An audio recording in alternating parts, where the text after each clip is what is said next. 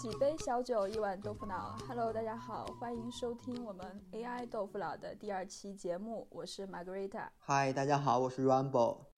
Hello，我是 Tequila。嗨，大家好，又见面了。我们我们今天聊的话题刚好是我们三个两个女的跟一个男的比较合适，是不是？对，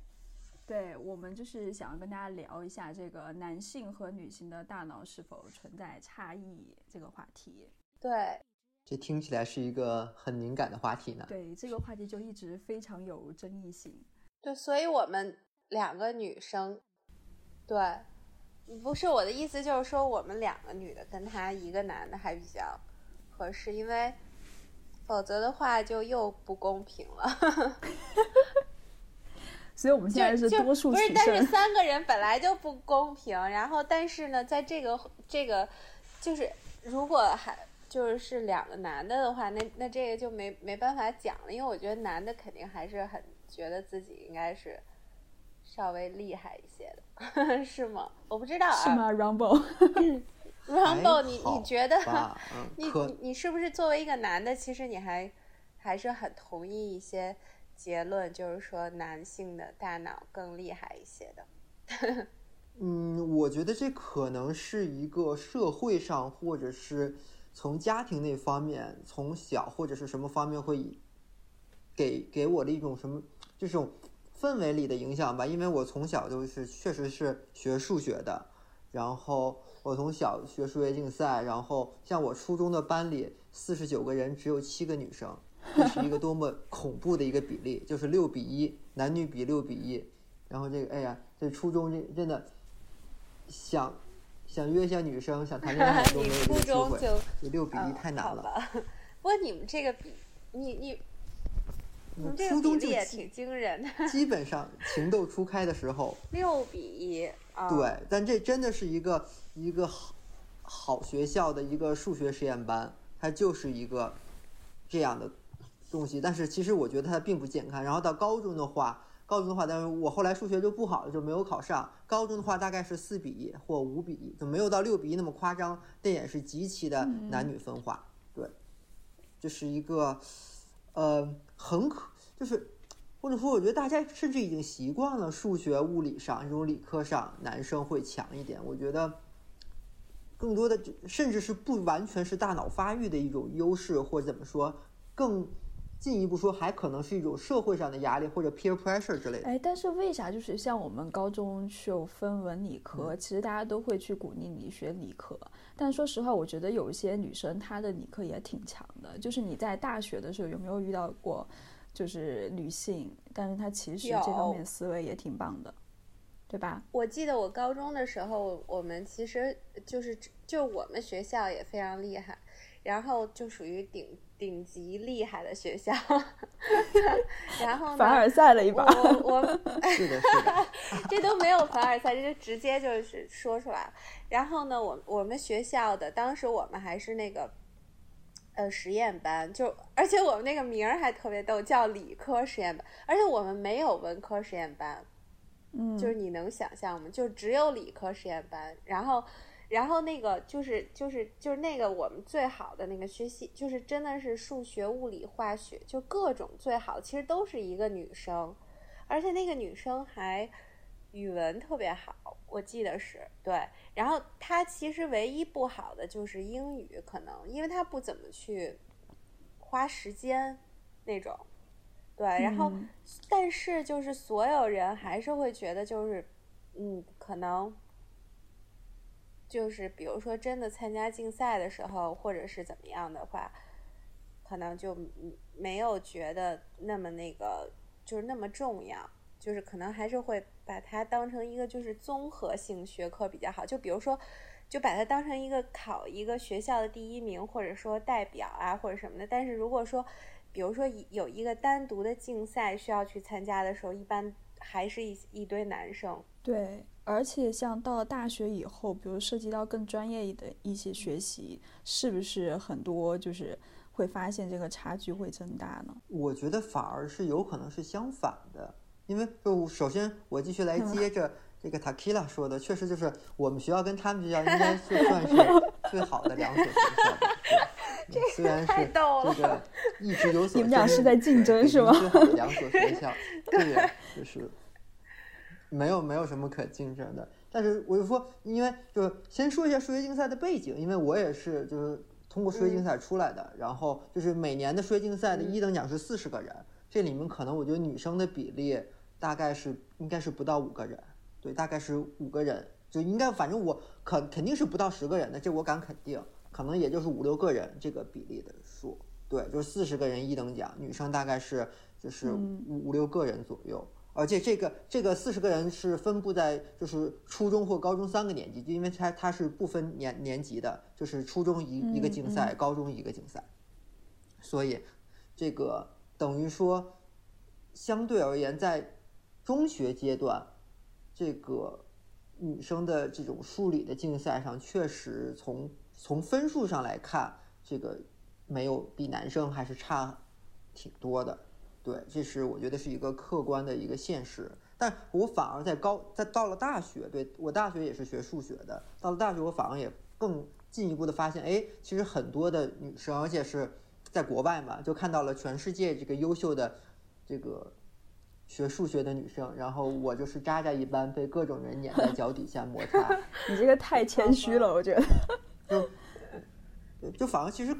可能到了更专业的。那个层次来说，大家就不一样了，而且或者可能更多的还是参与的人数。对我觉得，可能在中学期间，男生的那种优势，它只是因为一些社会上的这种压力啊，还有家长的一些固有的偏见，然后让更多更多的男生去参加，然后去呃去在上面花钱去上辅导课之类的，才塑造了这么多。就是因为初中跟高中那会儿，这个大脑也还。再继续发育嘛？对，就是大脑其实可能我们看继续还能发育到二十多岁，嗯，它就等于在一个发育的过过程中，这个我们给予了更多的这种刺激，然后跟锻炼，等于让那个树突跟树突之间建立了更多的连接，等于人工造就了一些这个的男性的这个优势。当然，我也不可否认男女的这个天生的大脑也有一些劣势，但是也有一些这个差距，对。但是，我觉得反而到了大学，我是看到了很多这个可能更钻研的一些真正这个在数学上十分精通的女性。我觉得我是十分钦佩。就是她可能这种，呃，当你这呃学习到一定深度之后，她的大脑也会就是可塑性也很强，你就会可能更在某一方面能力就更强呗。比如说你的学习一些数学呀、物理呀。还有这种空间认知的能力，是吧？对，但是其实这种抽象的能力，大家以前老把这种空这种抽象的推理能力，可能有时候跟空间认知能力这个合二为一。我觉得这个也并不一定是正确的，因为我觉得空间认知的能力更多的这种还是就是脑内的这种空间的建模能力，而推理抽象这种抽象逻辑推理的能力，可能还跟这种空间认知能力不一样。因为这种其实，嗯嗯嗯，也是不同的学说吧。对，其实像这种还挺多的，除了像这种数学、物理这种理科的学习，包括现在一些呃，在 AI 领域，很多人就会说这个可能女生不适合当程序员。我个人是觉得真的程序员太累了。那就是如果是从这种 所以女生背后的体力不好，不，我真的觉得 就一方面可能对吧？对对对对对，就是像，呃，对像 Romo，你会觉得说，就是这种，比如说程序员这个职业的话，我觉得你说这个观点是一个很好的观点，就是说女生就是因为会受到其他那个就是其他社会影响的那种压力比较大，比如说女生在就是做一个事情，比如说我在我也想去钻研，但是我会考虑到对我头发和皮肤的影响，然后我就不做了。对对对，就真的觉得就是男生，我觉得没有这个，对，没有。就是你要真让我豁出去拼体力，我觉得也许我也能跟男生拼，但是我就顾虑特别多那种。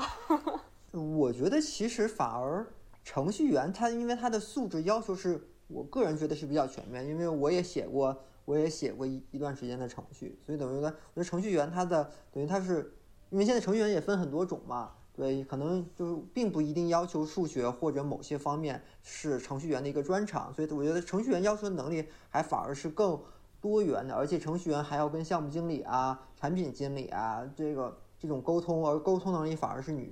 女性所擅长。我觉得可能大家现在默认为来看，程序员男性偏多，可能还是以一个在国内这个语境下，对，而我在国外工作的时候就看到。这个在国外其实有很多，这第一，它工作强度没有那么大，大家基本六点钟也能下班。你加班了一下，可能也就加班到七点左右，可能五点多加班到七点钟，那已已经算你的加班了。然后你的整个工作强度没有那么大，然后有完善的这种培训体系和你这个这这个 training 的体系，所以的话，我看到了很多很多，就是就不管是中国人也好，还是外国人也好，当然也包包括很多印度人，就是。印度小姐姐，就是大家都在美国成为了程序员，而且是很多是很优秀的程序员。对，因为就程程序员他这个真正大家看的那些纯逻辑、纯数学的部部分是没有那么多的，它这更多的还是一个工程的完完成。所以我觉得这个就是女性其实程序员有很多她自身的优势，而且我觉得国内现在这个现状还是基于国内目前的这么一个可能是。如如果从社会因素上来说，就是更内卷吧。我觉得就是就逼迫着大家这个呃更卷起来，所以的话就促使着一个男性向这种高薪的、这种更稳定的、可能更确定性的阶层爬升的职业这种去奋斗的更多一点，而女性可能由于社会的压力吧，然后就可能会去主动或被动的回避一些这种成为程序员的机会。嗯，这其实也蛮因为其实我觉得程序员不是一个高智商的，就是我我没有说这个程序员不好，我只觉得就是说我我觉得就是其实就是国内就是因为我感觉是因为跟那个工作量啊，还有那种偏见有一些关系，所以说女生从一开始就不太选这个专业，是吧？你觉得呢，Margaret？我觉得女生很少就是说会选择这个。对，之前我是有一个朋友，她妈妈原来就是学计算机的，然后她其实个人一个女生啊，她其实比较喜欢数学还有计算机这种的专业，但她妈妈就大概是工作了几十年嘛，就不建议她选，她就觉得是女生学这个太累了，或许可能是在真正的你工作的之后，可能是太枯燥，当然也可能跟于他那个时期的工作的一些性质有关啊，他就会这么去建议你自己的小孩不去选择这个专业。但是目前其实，呃，很多程序员其实他还有很还是有很多比较高阶的部分吧，比如说涉及到一些算法的，可能并不仅仅单纯是，对吧？就是呃，这码程序也会有更多。其实你可能要考虑到背后逻辑的一些事情。对，反正我觉得其实很多都是社会原因造成的，就是就是我我。就是因为我觉得程序员或者说其他一些职业，就是女生都会说太累了，就是别人说觉得太累了，其实仔细想是有点不太，就是为什么女生就对于女生就太累了，对于男生就不太累？累是吗？对啊，对吧？而且女生为什么就不能干太累了的职业？就是女那。就是其实潜潜就是他其实潜台词就是说女生还有好多别的事儿干，然后所以再下一层就是女生要做很多其他乱七八糟的一些 那个其他事情。我觉得就是这个原因，否则为什么为什么这个工作太累了就不适合女生干呢？那那要不你的意思就是说女生体力不支是吗？其实我觉得这个并没有，我觉得生孩子比什么都累，然后女的去干。对，这个是。嗯，没错。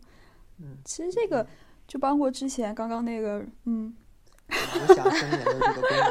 能。所以你是有一部分是比较羡慕女生的是吗？哎，真的，Rainbow，我一直想知道男的生活在这个社会上就是那种压力感，因为我们作为女生，我觉得有很多的感觉到的就是一种不公平，或者说。就是那种压制，你知道吧？就是说，对，就是一种歧，有点歧视。我觉得你必须必须要承认，就是说，还是稍微有一点点的，对 对，然后但是我我我一直想知道，就是说男性是不是就比如说男的他去选择那些学科，或者说他之所以就比例更高的成为一些比较尖端的那个就是更成功的那些那那些领域的人士，就是因为男的是不是其实压力很大，然后在选择的时候你就会就是想很多，就之后能不能赚钱啊什么的。然后，所以就是你选的都是那些，还是说男男生真的就喜欢那些？我觉得这个就真的去喜欢，其实反而不见得。因为怎么说，就程序它虽然有它有意思一面，但是我个人是没有那么那么喜欢去编程序的，或者说它的编程序里面还是有很多是就是因为它有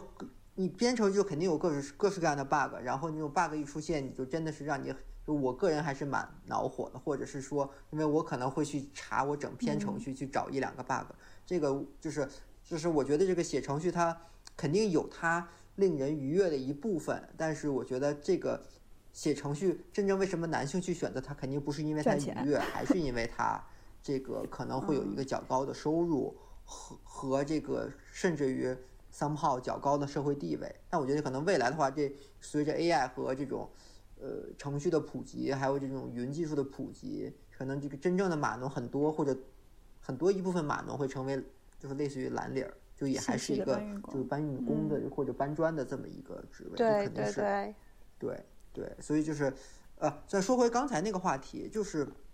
我觉得这个肯定是有一种这种社会上的这种压力，或者是呃呃这种约定俗成的，你必须要去完成的一些任务，对，比如说像可能。尤其是在中国的大环境下，大家所谓的买车买房，然后成家立业 这种，呃，而且更多的还有一些 peer pressure，就说，哎，可能会这个家里也会说比较，就我觉得小时候别人家的孩子还是一个考一百分这种，别人家的孩子可能到到可能对我们这个年龄段，别人家的孩子那就是年薪多少多少，或者是呃。这个什么上市了？什么包括我还看到，我确实有朋友是什么福布斯 thirty and thirty，要啊，我也有朋友，我我有我的高中同学，而且而且还是一个女的，哇，那很厉害，就是她怎么平衡这个事情？不是，但其实那个 thirty 就那个 Forbes 那个 thirty 什么 under thirty，我觉得是他是会综合考虑你的那个行业和当时你做的那个事情吧。其实我那个朋友后来他那个公司也就。就没有很好，但是在那个就是在那个评的那一年，是他可能就是获得了支持，然后就是往上的一年，然后他那个行业刚好是那种健康的，所以就就就就很好。他其实那一组人就是他三个创始人就都评上了，就其实是他那个公司的就是原因吧，对，啊，正好契合那个行业当时的一些热门的东西。对，就因为他 Forbes，他其实作为一个媒体，他也就是综合，他也不可能就是说完全去看什么那个，就是完全去。他其实你说他完全去，他也很难衡量，真的去找到全世界的人什么的，他也不知道，他只能看一些很火的。对，那么 Forbes 中国那个东西评的很啊，很宽泛的。他那时候当然是商业上的有，然后还有什么？包括那些明星啊，什么很多人都是运动员、明星，当然我们没有说他们不好，不敢说他们不好。对，就是还是很很多人都有通过不同的渠道跟手段都可以得。就但我其实想说的就是，像就男性有时候还更容易的会去啊，女女性也会容易去跟就是同性之间的比较。我觉得就就是像男性可能哎，我们就会别的人就会说哎，谁谁谁怎么怎么着了，所以就会更形成一一一一层这种。可能是基于工作和这个什么发展地位上的这种。就是给你的一些要求和约束性在。女生可能就比一些谁嫁的比较好啊之类的。就我觉得女的更累，我觉得女的还 也比你说的那个，然后也比别的。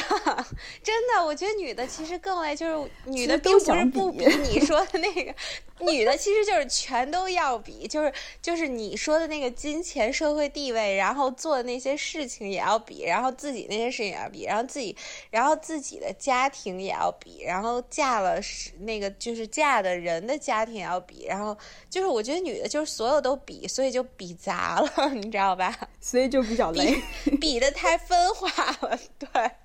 所以就男的就是集中比一个，比较。哎，所以 Rumble，你对这个，比如说，你对企业女高管是怎么看的呀？我对企业女高管挺好的，就好，挺好的，喜欢，因为可能反而男高多，男高管太多了。嗯，对，就是就是男男高管太多了，会有思维，而而且像男高管更多的还是那种 typical alpha male 这种人的，就是会很强势，然后会就是有很多自有。自己的古板的这种想法在里面，就会，但不可否认他的一些确实的他的不执行力啊，他的一些如果他是对的话，他会有很强的这种执行力，然后会去，但他但他的缺点可能是控控制欲太强啊，然后会去呃十分的这种独断，对，缺少沟沟通，对我觉得是。女高管应该是一个企业必不可少的，对。但是我觉得现在反而是缺乏看到那种真正的女性一把手，对，其实这个还这个对蛮少的。而且甚至包括我最开始我也，嗯，在创业公司去，那就是创投公司去做过那种投资的，就以基金的视角来说，作为一个我们想盈利的基金，真的其实很多时候就是。不成文的一个规矩就是说，我们基本很少看女创始人。如果是女一把手的话，她的标准会非常非常高。然后，而且甚至是对我还看到过很多这个，就是投资人里面来说，就是女投资人去投女创业者，而而反而反观女投资人又是一个非常非常少的这么一个呃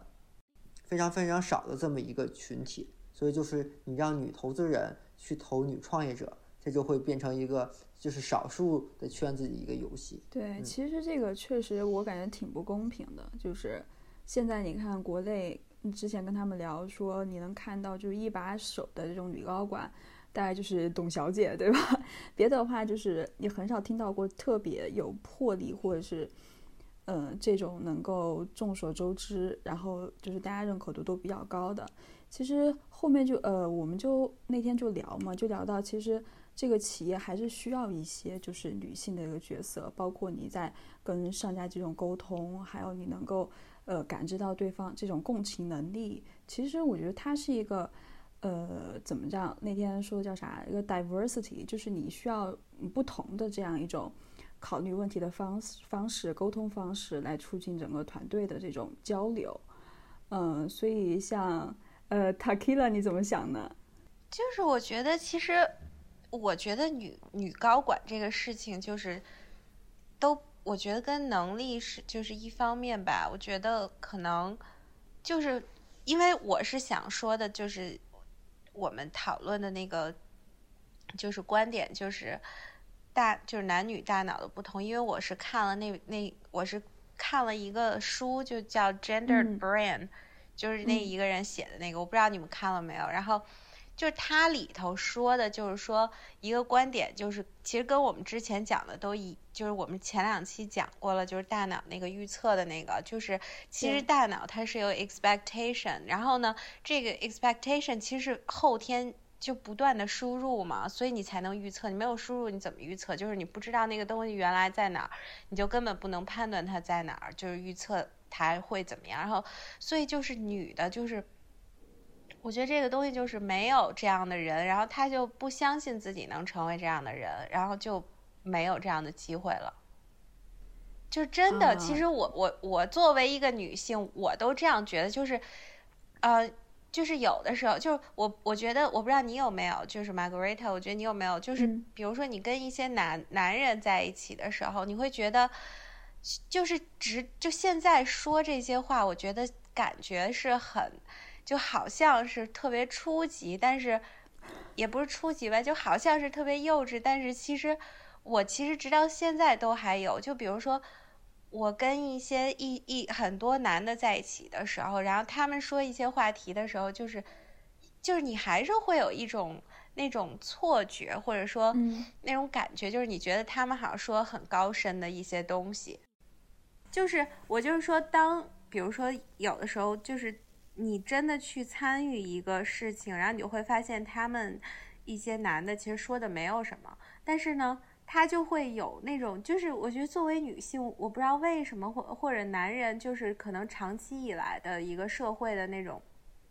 就是给你就是这种 bias，我觉得就是偏见，然后就形成，对对对，就是这种感觉，然后就是到现在都有，所以我觉得就这种事情其实特别大的阻止了女性成为一个特别。呃，就是很成功的，就会就反正现现在的价值观里头很成功的，比如说高管啊，或者怎么样的，嗯嗯，对，对，所以我觉得其实这个跟能力的关系也许真的没有那么强，而且就像你说的，如果说一个核心的管理者的话，嗯，他如果需要那些能力，就就算是在现在偏见的理解下，男女的大脑的区别，或者男女就是更 capable。的一些能力的话，我觉得女性都不占下风，都不会就是落下风那种。嗯，其实我觉得还有一个点，对，对的，对的。我来还是说一些偏见的这个男女的大脑的差距。就说到共情能力的话，确实像我们的研究就发现，就像前额叶啊，包括前扣带啊这种部分，就是女性她比男性要更发达，就那里面的褶皱啊，还有皮脂的厚度都要更厚。所以这就带来了这种更强的这种语言跟这个社会的呃表达的能力，对，所以就是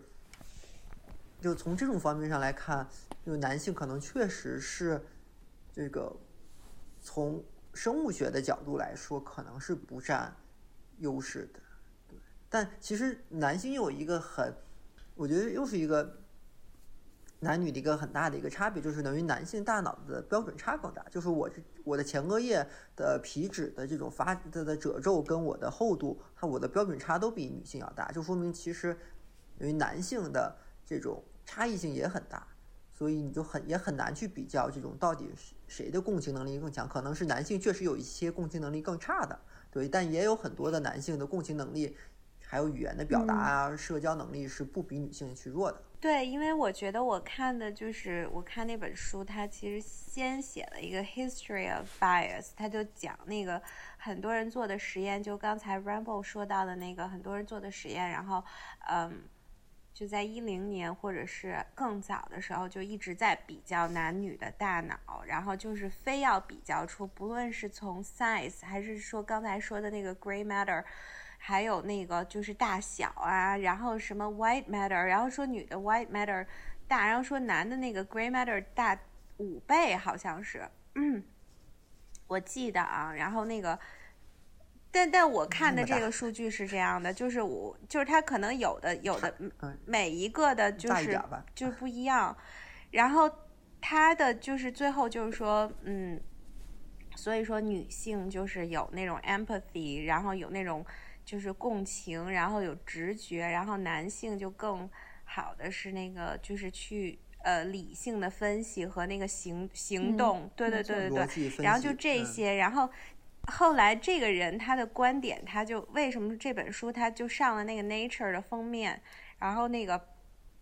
他就其实是想推翻这一切，他觉得大脑就是所有都是围绕着就是人类历史的，就是所有考。就是这个文化上的变化去走的，就是你如果看的话，他他回忆那个历史的时候，他特别早的时候就完全是偏向男性的，就是那些结论。其实他根本没有办法测试那么多人得出一个结论，就是在统计学上，我们可以称作结论的结论，至少是样本量能得达到一定的等级，对吧？就不能说就咱们三个人做一个实验就完事儿了。对，然后所以说他他那个根本就没有构成，然后他符合当时男性的这个这个男权社会需要的这种结论，然后到后来就发现其实那个数据都没有变，然后呢？呃，但人就从里面去得出结论的方式就不一样了。然后后来一段时间，就是女权主义出现了之后，就开始说女性擅长什么，就是擅长什么 multitasking，就这种，就是擅长那个对对对，同时处理多个任务啊，是。对对对，但是这个人就是这个写 gender brain 这个这个教授，他就是他上了 Nature 的这这这篇文章，他先有一个论文，后边也是有一本书，然后他其实是说。就人还是他从他的结论里是没有结论的。他说人大脑的区别跟男女之间的心脏的区别和什么肾脏的区别是一样的，就是人为什么非要从大脑就找出区别？嗯，其实我是之前看到一个也是关于这个老公的连接，但它其实指向一个说这个男女的社交能力不一样的。他就这试验是说。他去测量这个静呃静息态的老公的链接，就会发现这个女性的连通性更强。那这个这一部分的脑区呢，可能是跟这个女性在社交认知领领域类这个能力相关的，所以它会有一些这样的一个关联性。但但同时也是存在这个问题，它可能一些试验方法呀，一一些样本量可能是不够的，所以说可能只是一些。呃，也是一些一些对吧？有有发有一些发现，但不能说你这个东西能够在所有的人或者是更大的一个范围内能够确定。对对对，反正我觉得就是说，可能有一些许的不同吧。然后，但是我觉得其实没，就是他这个就是他作者的意思，这不是我的意思啊。就是我只是说，我看了这个他作者的意思，其实就是说，从嗯所有的外界环境从头就不一样，就是说。就是连那个当时他第一眼生出来见到的那个东西就不一样，比如说男生你会给他准备蓝色的一些东西，女生可能是粉粉的，就是等于你把它置于了完全不同的环境里，然后你现在要撇掉这些，然后去比较那个大脑，他就觉得是很很难的这个结论，就是其实你的这个环境已已经影响了你这个大脑的认知了，对吧？从生下来，对，就像我，我真的觉得就是女高管这个问题，就是你刚才说的，就是包括女性在职场，真的就是我觉得很很多的时候，就是受到一种，其实包括在家庭里都是一样。可能现在有很多比较强势的女性在家庭，但是我觉得总体来说，可能还是男士男男人还是更强势一些。对，我想说，就其实这个男女的很多差异，确实就是。后天环境跟社会的因素所造成，因为其实我觉得影响最大的还是婴儿的时期，就是说像零到三岁，大脑是飞速的发育中，就像刚才 Takila 说的，你零到三岁你所处的环境、所接触的玩具，然后父母所给予的暗示，然后的这些差异性，会造成大脑这个整个发育过程中巨大的一个。差异性对，而且其实像我们现在所能看到的研究，就是最早的去做差异的，也就是可能到七八岁的时候，可能稍微我们的语言能力、我们的认知能力稳定一点了，才可以去做儿童的大脑的研究差异。但其实这方面很多这个包括社会的舆论啊，也会说我们会还是要去保护儿童，然后就是所以等于说社会的。舆论跟整个科研的道德也会对研究儿童大脑其实的阻碍性很强，然后而但其实真正的大脑发育还是在零到三岁，而零到三岁的这种认知啊、大脑的这种发育啊，其实现在的研究来讲还是比较少的。可能我们现在能看到很多，现在有证据是来表明零就是婴儿的大脑的结构，包括回路的连接、这个电信号的传导是跟成人有巨大的不一样的。但这其实就是被环境啊，还有自身的因素所影影响的，对。但是我们现在还没有一个系统性的研究去来表明。因为我一直很好奇，就是婴儿，因为我觉得特别神奇的是，零到三岁，我感觉那个记忆就被删除了。对，零到三岁就是这个很神奇，就是你你你你从零岁，然后你开始活着，然后但是你没有感觉到任何奇葩，然后但是你零到三岁就被删除了，而且。就是等于说，你零到三岁那个时候，可能很有很诡异的事情发生，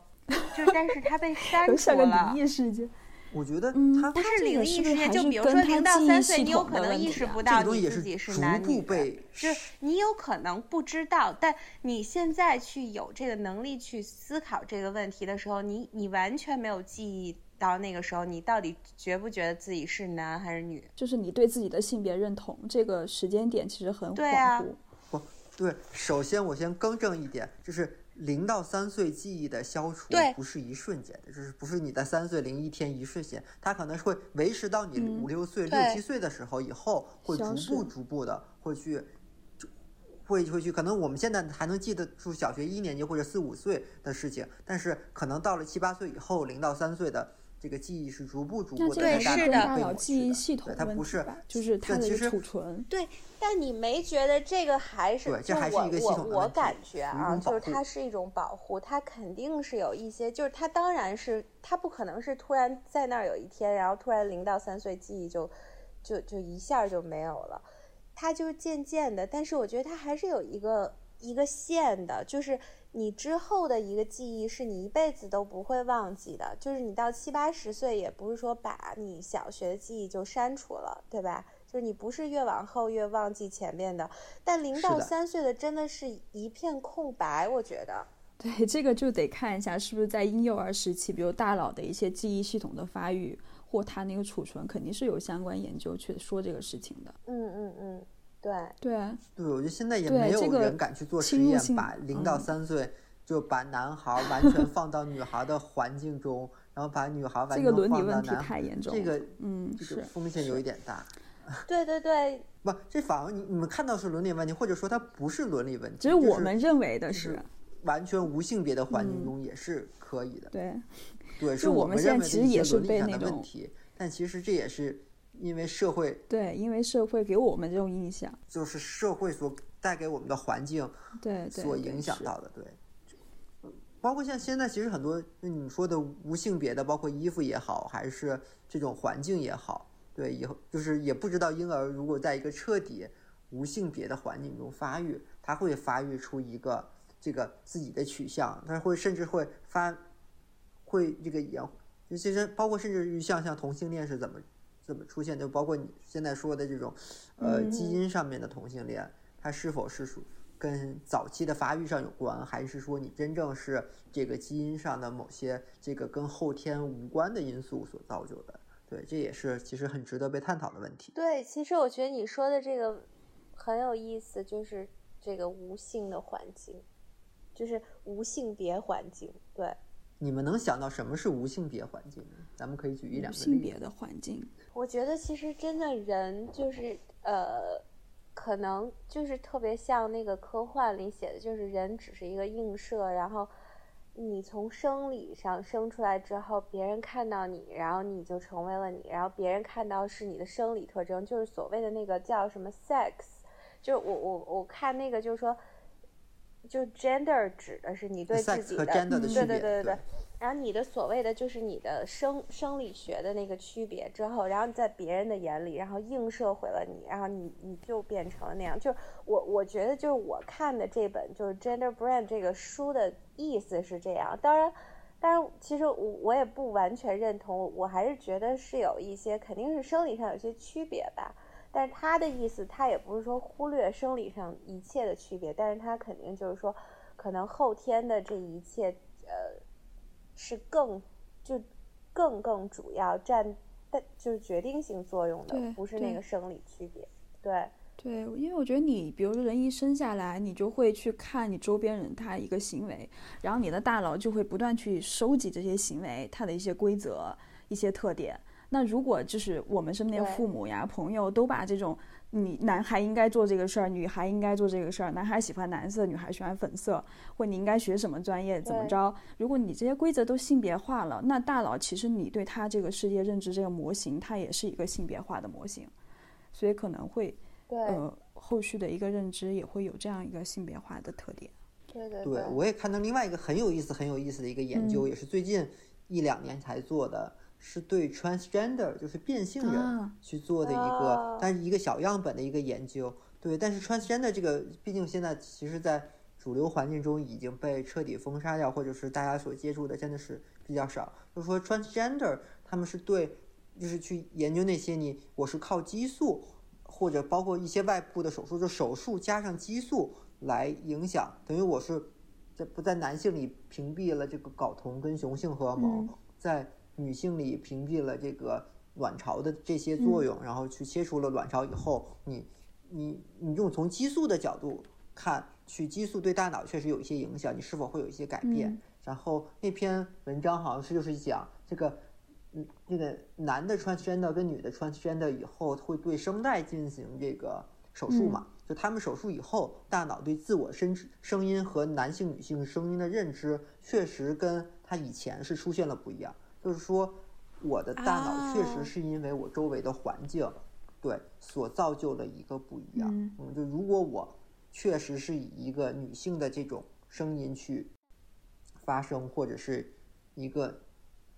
一个女性以一个男性的声音去发声，这个在。就大脑会给你一个经过一段时间的这个适应，大脑会给你一个新的这么一个反馈，而而形成一些新的回路。所以说我们所说的这个男女啊，这个左右呃大脑之间的回路的连接，或者是前后大脑之间回这个神经信号的连接，它其实在后天上也是，就是因为你想 transgender 它都是一个肯定是成年人以后嘛，它并不是一个这个在大脑快速发育时候嗯。的做的这个手术，因为那是。嗯，不合法的，所以等于当你大脑已经基本成熟了以后，你还是有很大的几率去改变它。所以我们就是可以，如果由此来推论，就可以说，哎，我们在年轻的时候，其实大脑的可塑性肯定是更强的，或者是我们现在就是，就大脑的可可塑性的一个论证，也还甚至是我们一个无法测量，还只能去推论这么一个，它应该是十分十分强劲的。对，所以这个确实可能是环境所造就了我们这个。发育啊，还有这个大脑里面这个褶皱的形成。哎，我到时候会把那个我看的那个数据发到这个里头，就是真的是女性的、男性的这个灰质要是五倍。对，但其实男性就是我一定要把我那篇文章发上来，虽然它它可能是错的，但是我要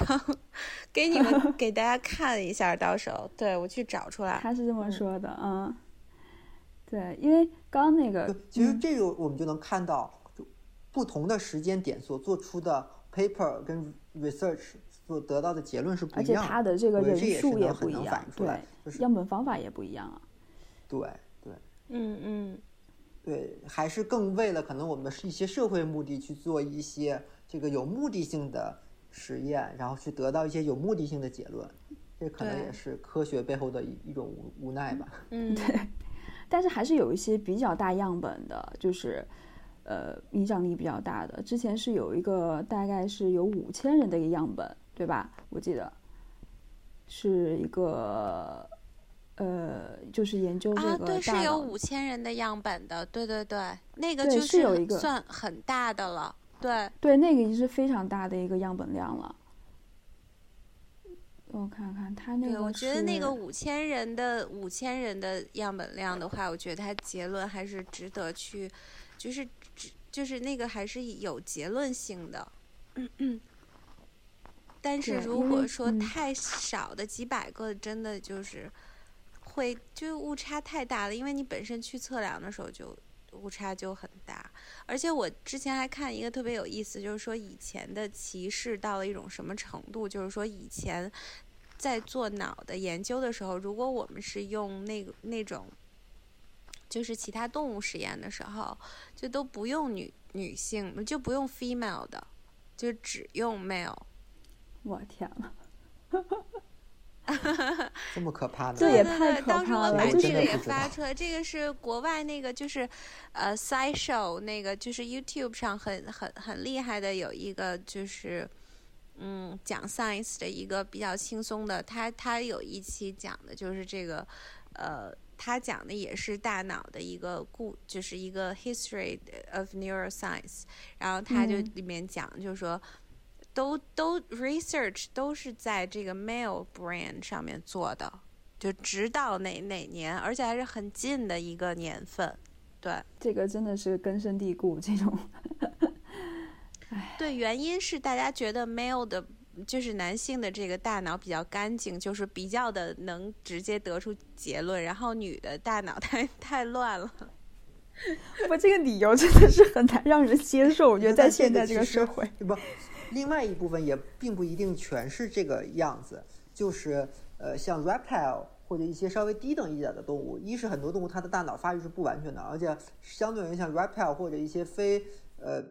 非哺乳动物，它们就是男女的大脑基本上是是完全一样的，就是它没有 physical 的任何 difference，除了它里面可能是有一部分性征的不一样，就是可能在外表体现里，你的这个交配的方式是跟你的身体结构有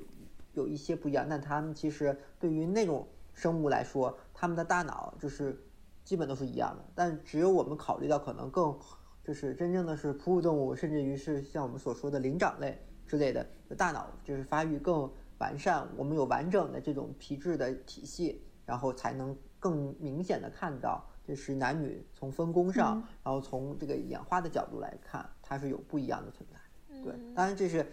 纯完全拿男性去做实验，这肯定是会有很多的这种误差所在的，毫无疑问。因为刚刚那个润博提到那个左右半脑嘛，我之前就看到很多就是关于这个人的这个语言能力，它其实还是有有比较明显的这个男女的差异在的。然后之前我上一些就是语言的一些专业的时候，就发现就是对于像二语习得，就我们会觉得说女性其实在这种母语技能上获得上是存在优势的，而且在在她就是很小的时候，就是可能女性开始说话的时间。也会早于男性，就有一些样本的分析是这样的，呃，然后呢，其实像语言，对吧？语言它其实是主要是你的左半球在控制嘛，对吧？右半球主要是一些视觉空间呀，一些音乐旋律的一些感知，呃，但是像女女性的话，它的优势就在于就是在做呃很多研究发现，女性在嗯就是。语言的这方面，就是他可能更多的是双侧性的，就是它可能左右脑它同时工作，而男男性可能更多的是左半球的，呃左半左脑进行工作，所以就会发现这样的一个不同。嗯，对。哦。然后呢，对这这个呢有连接到我们之前说的那个。我觉得，我觉得语言真的是你要这么说的话，我觉得就从经验的统计，就是这种粗略的感觉，确实女的确实优势比较大。就是如果真的是学语言的话，但是小时候我真的会觉得说，我们班女孩子的语言能力会更强一点，就是你的比较清晰呀，或者是学的会比较快一些。但是像长大之后，对，但是我刚才就想到一个问题，就是那个那个 Margarita，我就想到一个问题，就是说你觉得你你你在小学，尤其是就是你在小学三年级就之前。你你觉得你是一个女的，就是 就是你觉得很很就是你你觉得你很强烈的觉得你是一个女女生吗？哎，我没有，就说实话，我真的没有这种感觉，对吧？就是我知道我是一个女性，我真的没有，我不会觉得这个有。对对对，男性其实也小时候可能到真的到五六岁的时候也没有，我到五六岁那会儿肯定是。还是没有本质性的这种自我的性别意识。对，我觉得就 Margaret，你刚才说的特别，就跟我一样的感受。发展的更是吧？嗯，对我我就觉得我是一个女生，OK，就我知道这个事实，我也接受这个事实，就是我我我我我没有任何问题，但是我没有说很强烈的就是那种呃性别那种就是感觉，就比如说你你当时跟我说。啊，你又是个男的了，可能就 也没关系，就或者就那种说不好，就没有那么强烈，就是说我就是一个，就是就其实那个时候，我觉得做的所有的事情跟一个女人还没有什么关系，所以就根本没有那么强烈。对，小时候就你把你放在就是男孩子堆里面，你也可能就是跟他们一样的相处方式呀，对吧？对对对，只是你慢慢长大之后，我觉得还是这种不断周围的。小学的，嗯，小学的什么？我觉得就是到小学的高年级，然后才逐渐的两性，就是到小学高年级，男性才可能到那会儿可能是一个青春期前的这么，就有很多包括的文章也解释过，就是青春期前的这么一种自我的认知，就到小学的高年级，就是男生会主动的都和男生玩，女生会都和女生玩，这样才是一种嗯。在那个年龄段的一个性别一个认知，嗯，对，就那会儿的话，男生会甚至于，不管是羞涩也好，还是你的这种，而且男性本来的发育的就比女性慢嘛，所以就是等于是男性跟女性在在那个小学的高年级都形成了自己的小圈子，都对。反而是互相的是躲避而逃避状，这是等于是青春期前的 这么的一一种社会性的反应。对，那这个应该是属于一种这个心理因素太了，对